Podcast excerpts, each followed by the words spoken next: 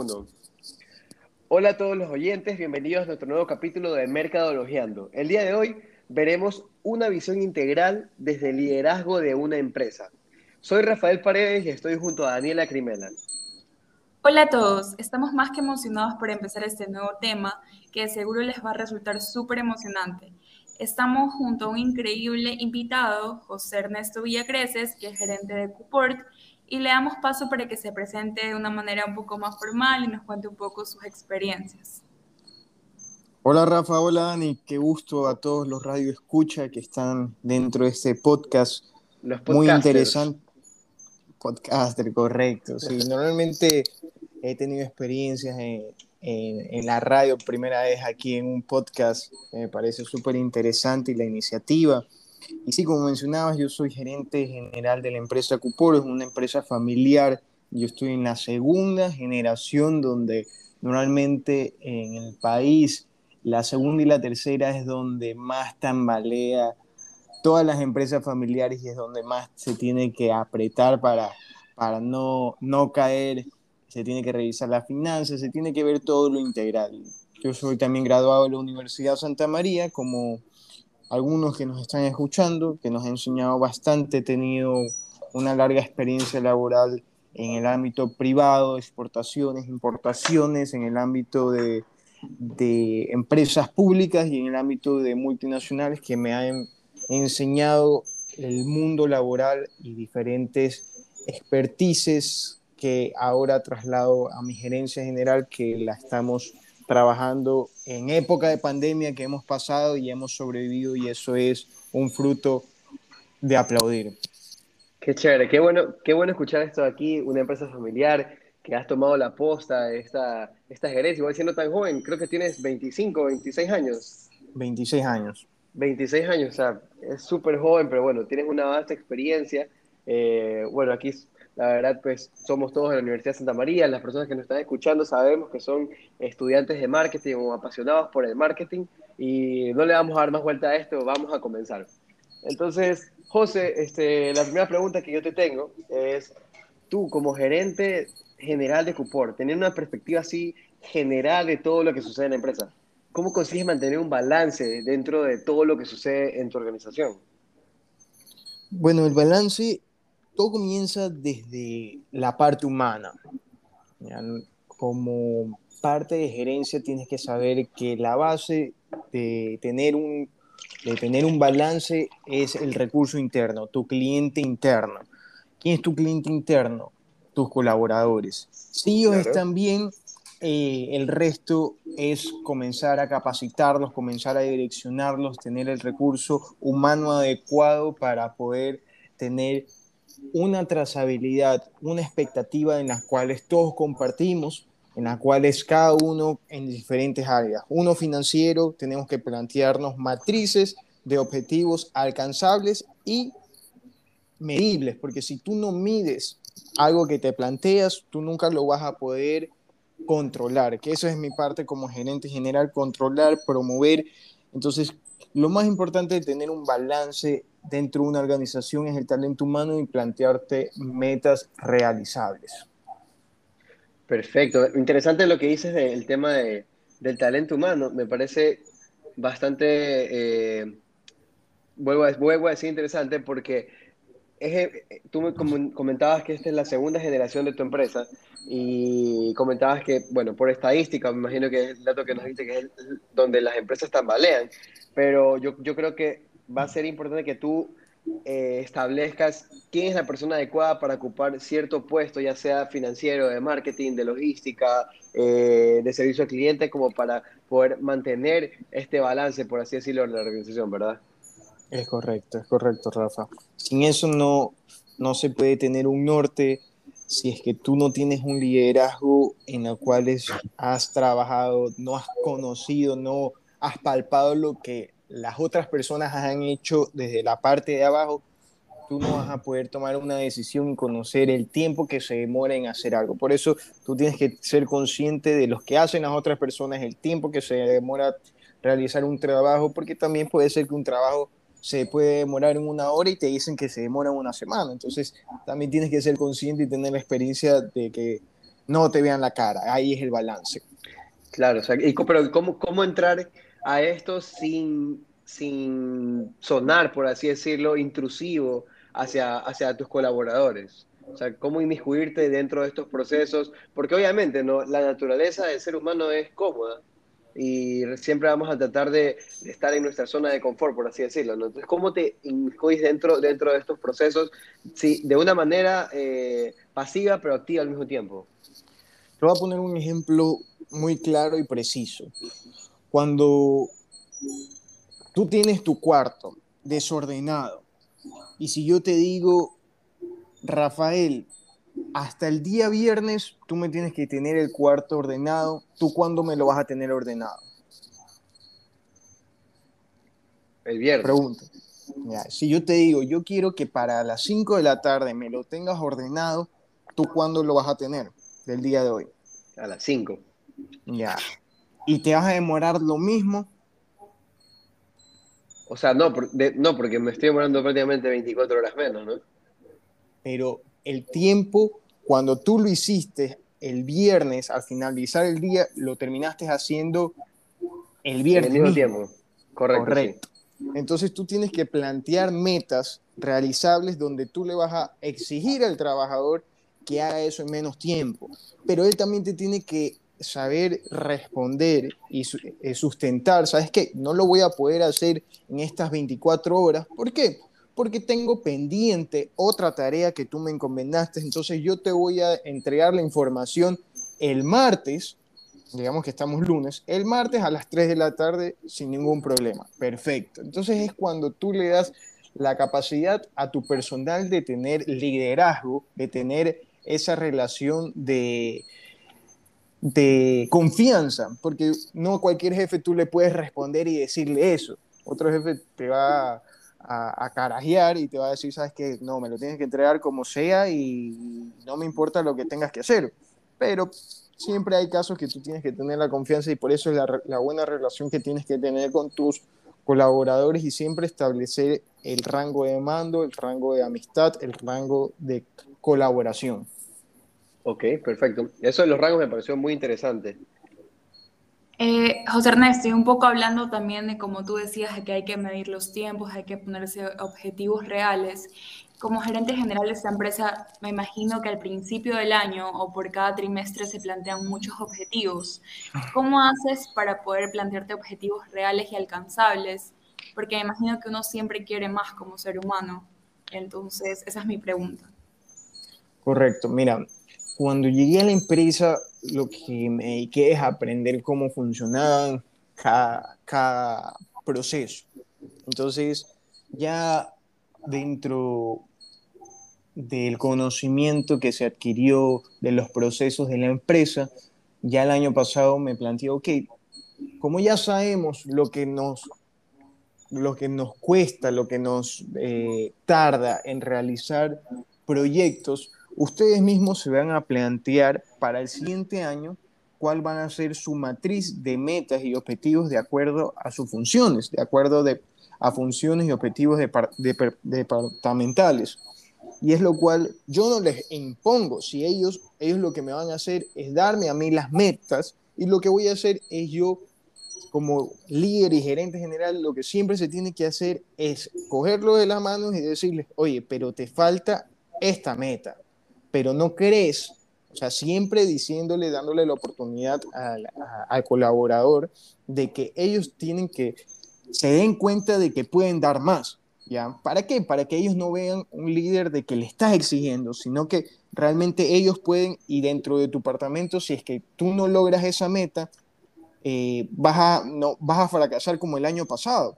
Entonces ellos se ponen metas realizables por trimestres, por fechas, eh, se ponen fechas de evaluación, fechas de auditorías, eh, fechas de avances entregables que me tienen que pasar para yo tener ese control. Entonces nosotros realizamos cada, semanalmente este, reuniones porque siempre el día a día consume, pero si no hay control, no, no se hacen los entregables. Entonces, y siempre va a haber eh, nuevas metas que se vayan añadiendo, nuevas cosas que se tengan que añadir a la matriz, pero eso se va haciendo eh, a medida que pasa el tiempo, pero siempre se tiene que partir con, con una base. Y por ejemplo, cuando no se cumple una meta, ¿cómo ustedes o cómo tú manejas ese proceso para ver qué sucedió o cómo replantearla o alcanzar ese objetivo que no se alcanzó? Normalmente cuando no se completa, digamos, una meta, digamos, en, en la parte de talento humano, digamos que tenían que completar esta semana 30 carpetas que estén revisadas y solo se completaron 15. Entonces, ok, si solo se completaron 15, ¿por qué no se completaron las otras 15?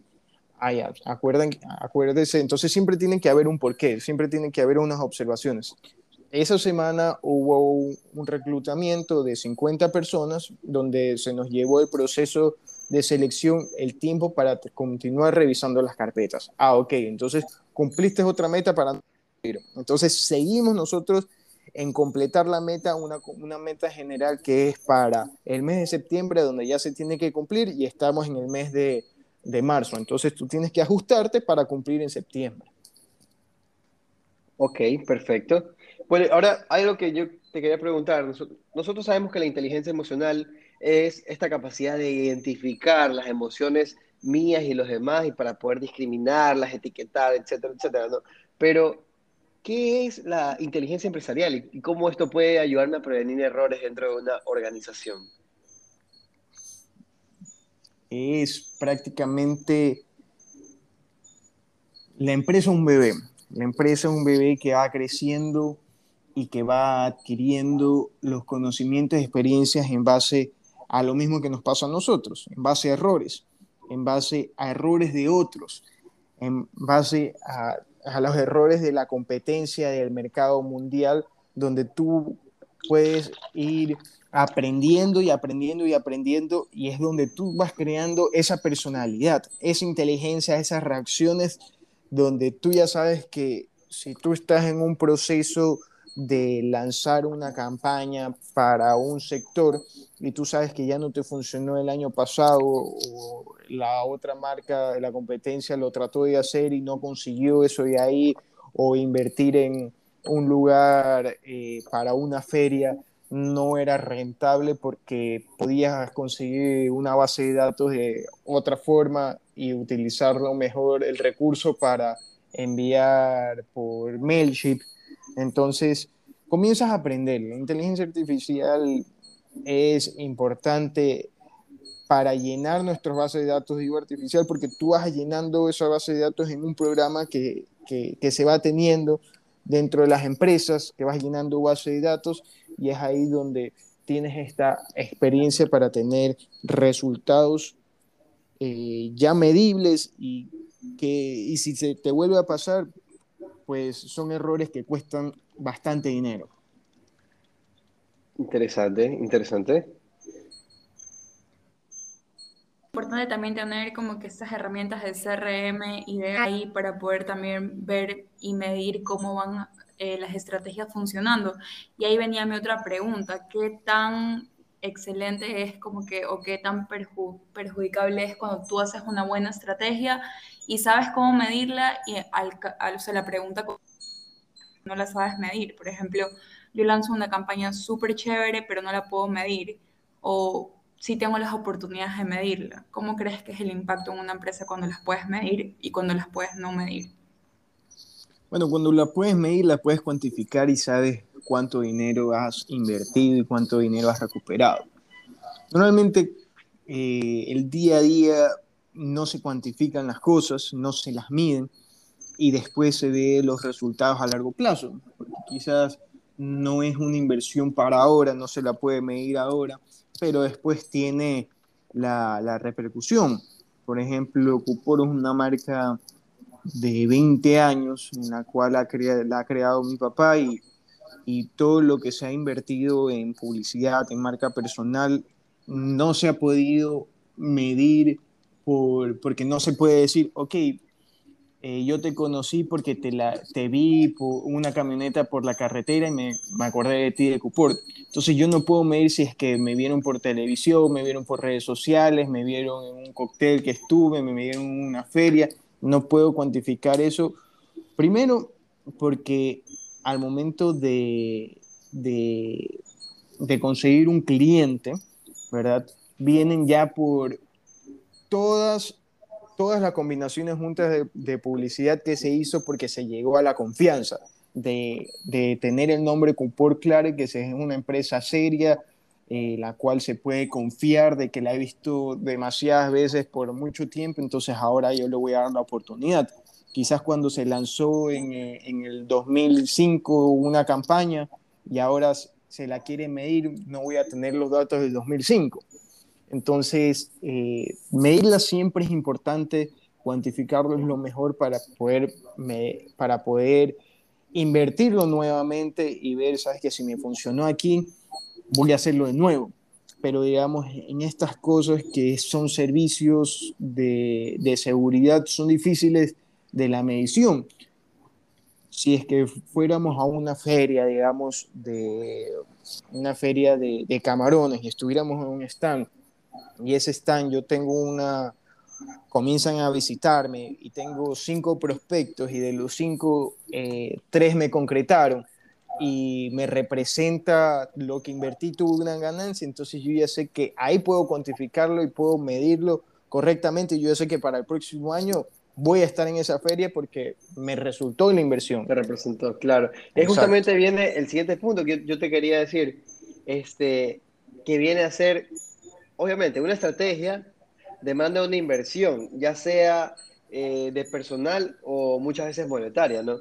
¿Qué tan importantes son las finanzas dentro de una empresa? Llevar, como llevar un correcto orden de las mismas, de, obviamente, mientras más grande la empresa, mayor el presupuesto que, se invierte, mayor el presupuesto eh, financiero, ¿no? Pero, ¿qué tan importante es llevar una, un correcto manejo de las finanzas?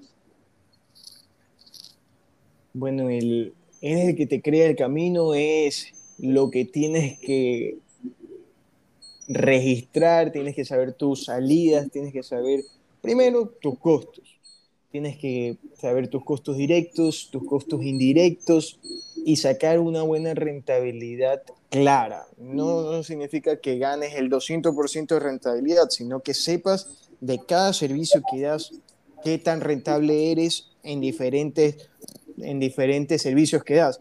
Porque tú crees que en un servicio eh, que es el que vendes más, es el menos rentable. Pero perfecto, entonces si es el que menos rentable es y más fácil se te hace a ti venderlo y no depende de ti mucha mano de obra, mucho tiempo, entonces está bien. Pero y también para las empresas ecuatorianas tú tienes que registrarlo porque tú tienes que declararlo en el SRI y también tienes que tener claro cuánto le estás pagando a los empleados para el IES.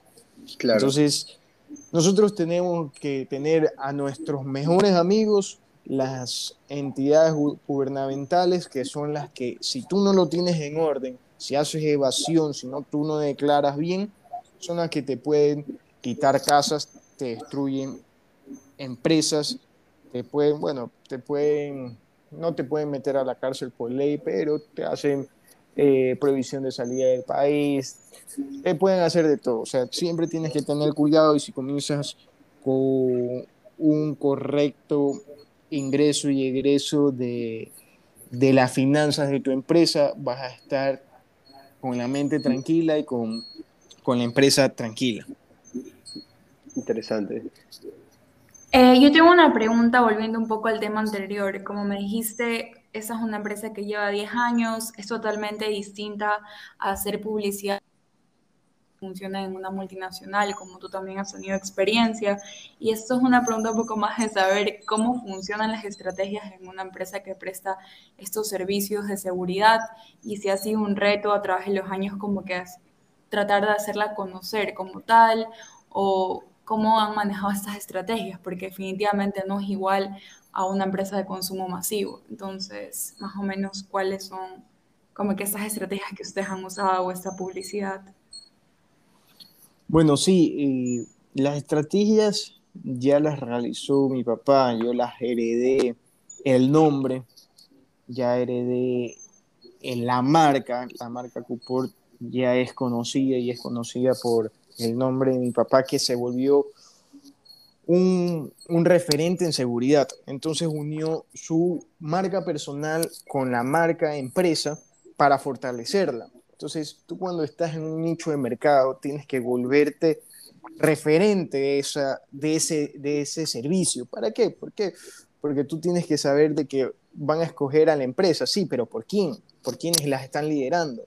¿Por quiénes son los conocimientos? Porque tú tienes la competencia, todo lo mismo. Lo que tú eliges es por confianza y porque sabes que esa persona lo es.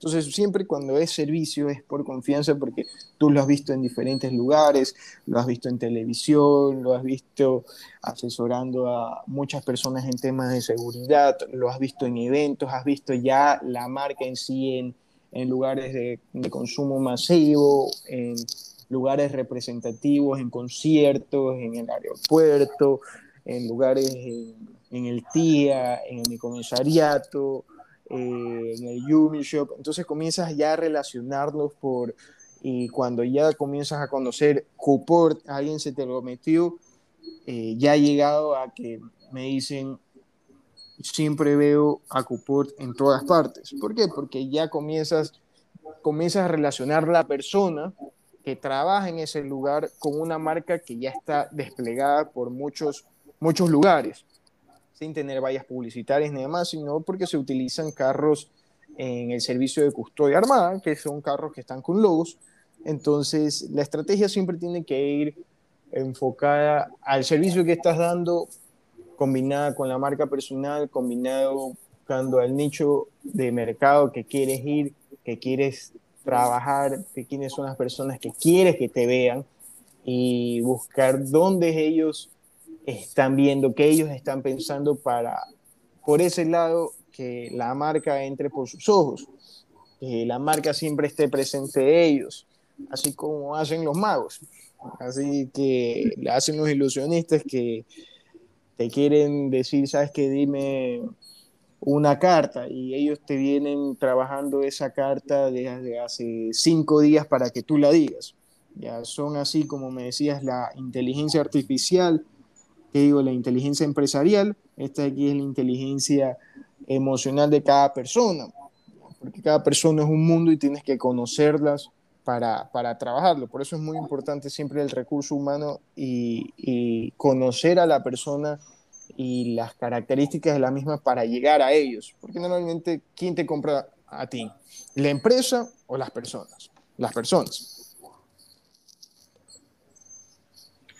Súper chévere lo que me estás contando, entonces ya entiendo un poco más cómo es la visión de una empresa que ofrece este tipo de servicios y hablemos ya un poco de las finanzas y ahorita de marketing. ¿Qué, qué tan importante crees que es la sinergia entre todos estos departamentos, entre el departamento de marketing, el de finanzas, legal y todos esos departamentos que tienen las empresas? ¿Piensas que cuando hay una sinergia, una armonía, se ve reflejado en los resultados de la empresa? Claro, es muy importante siempre la comunicación, establecer una meta grupal, porque si es que uno no aprueba el presupuesto, uno se demora o uno no quiere lo mismo que otro, entonces comienzan a haber atrasos que termina siendo que perjudican no una persona, sino que perjudica a la empresa. Entonces todo el mundo, todos estamos en un mismo equipo que queremos anotar tres goles y ganar el partido. Entonces tú tienes que enamorar a, tu personal, tienes que enamorar a las diferentes áreas para que trabajen en conjunto, de que no haya resentimientos, de que no haya discrepancia, de que siempre va a haber, de que él, él no me aprobó, de que no me envió un correo, de que era responsabilidad de él, pero también es importante el liderazgo para poder afrontar estas situaciones y dejarlo claro para para llevar un camino sano y como digo, que gane, que gane el equipo, que gane la empresa, porque todos dependen de la empresa para seguir teniendo ingresos, para seguir solventando una familia, para seguir generando trabajos para todos. Entonces esa es la filosofía que nosotros tenemos. Trabajamos para seguir generando trabajos, para mantener los trabajos y que pueda seguir alimentando a la familia.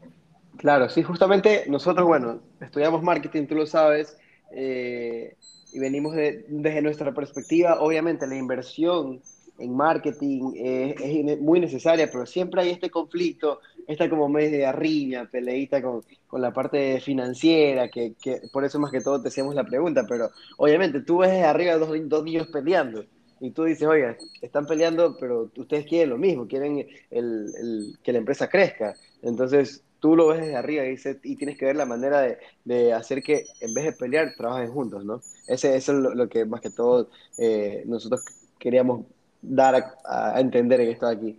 Pero claro, pero escúchame, escúchame algo. Este, tienes que también tener en cuenta que todo, todo nace de, de, de los objetivos de, de gerencia general o de la persona que maneja eso, porque él es el que asigna los recursos y establece con marketing qué se va a hacer y cuánto se va a invertir.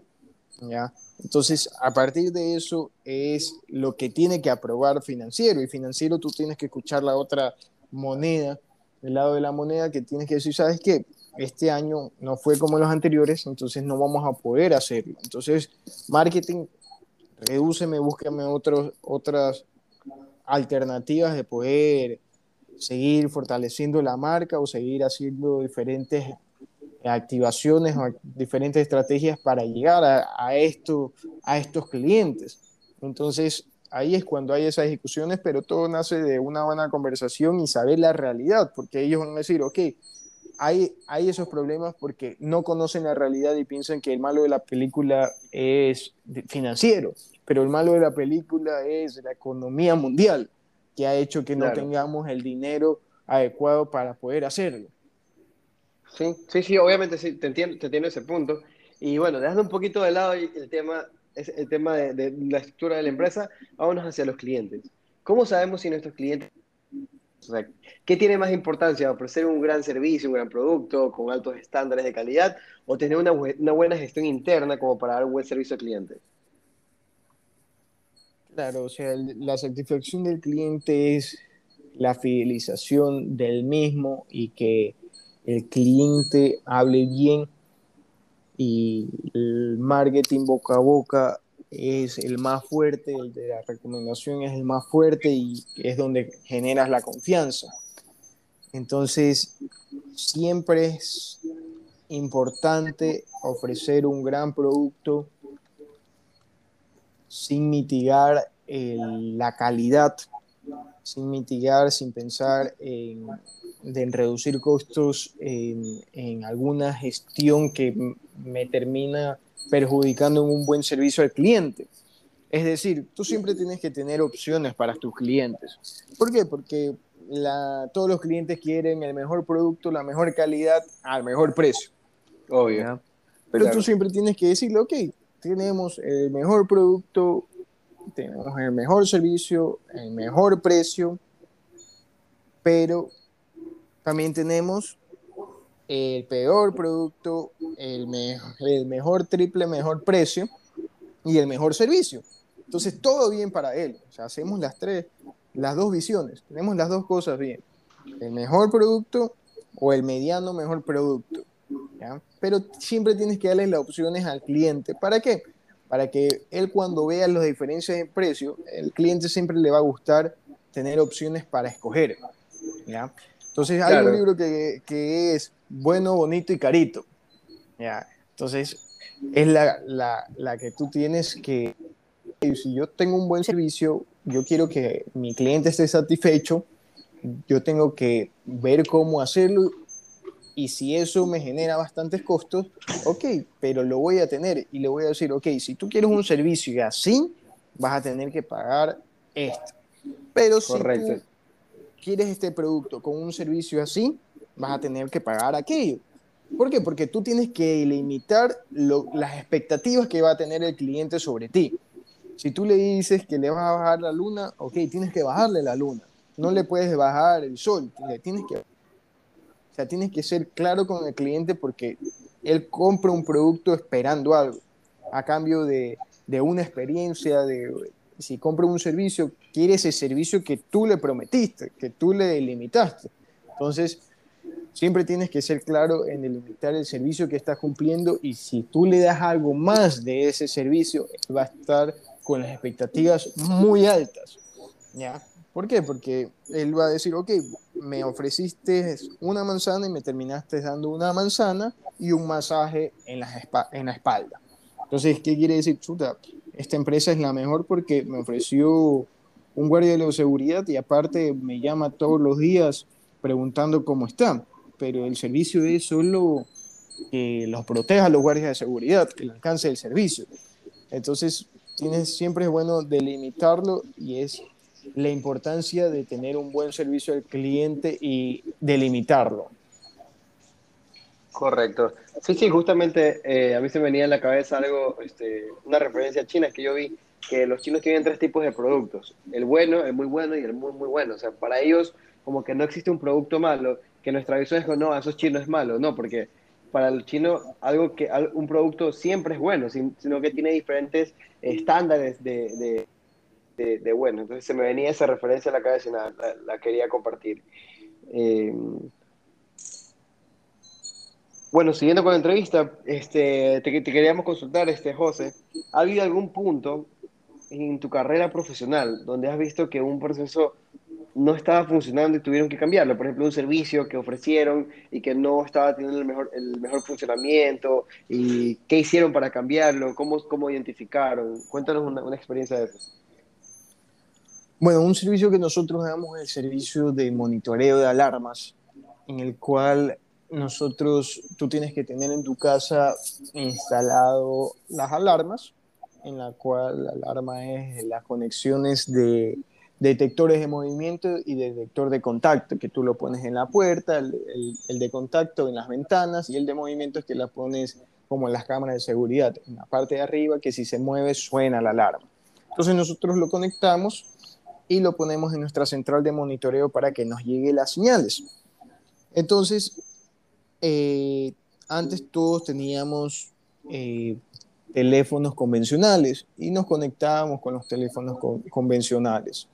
Entonces vi que ya pasaba el proceso de que ya nadie utiliza teléfonos convencionales, que todos utilizan su celular o utilizan su internet. Y ahí es cuando tuve que hacer un reproceso, plantear y conocer las necesidades de mi cliente, las necesidades del mercado, de lo que estaba pasando.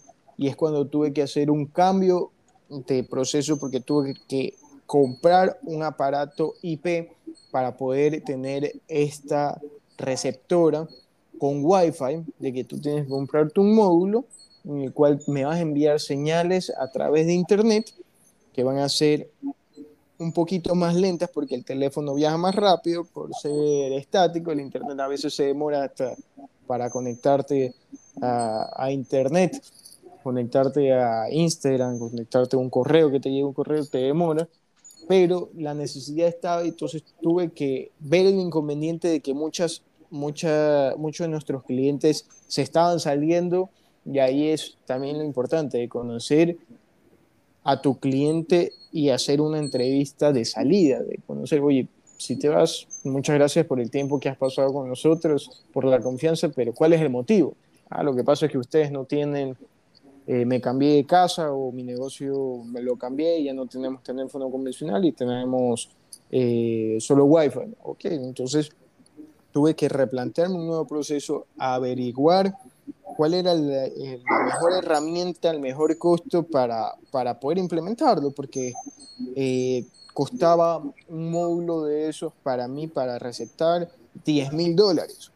Entonces era una inversión bastante alta que tenía que hacer para, para conseguir y receptar los clientes que se estaban, se estaban yendo, en lo cual investigando, investigando, investigando, preguntando, conseguí una, una mejor propuesta en la cual ya replanteé el proceso y ahora estamos dando el servicio que merecen nuestros clientes. Interesantísimo. Una pregunta, ¿y ustedes tienen un tracking de esos clientes que abandonan y luego de mejorar un proceso vuelven a la empresa? Te digo que yo estoy diseñando un CRM para eso. Sé de por facturación, sé por reportes de, años pasados que reviso de quiénes eran mis clientes, pero no tengo un tracking, tracking en sí de, de eso de decir, ok, te fuiste y tú fuiste mi cliente, ok, vamos nuevamente a, a contactarte. ¿Ya? No tengo eso ahí, sí me gustaría tenerlo. Claro, te entiendo. Súper chévere, igual lo que me comentas, igual por facturación lo pueden ver. Y bueno, con la pregunta final del podcast, que ha sido súper chévere, súper interesante, queremos que le des un consejo a estos líderes o también gerentes generales que nos están escuchando en las empresas ¿Cuál ha sido tu mayor aprendizaje a través de estos años como y qué puedes aconsejarle a las personas que nos están escuchando? El último mensaje que les doy de aprendizaje en estos años de gerencia general es que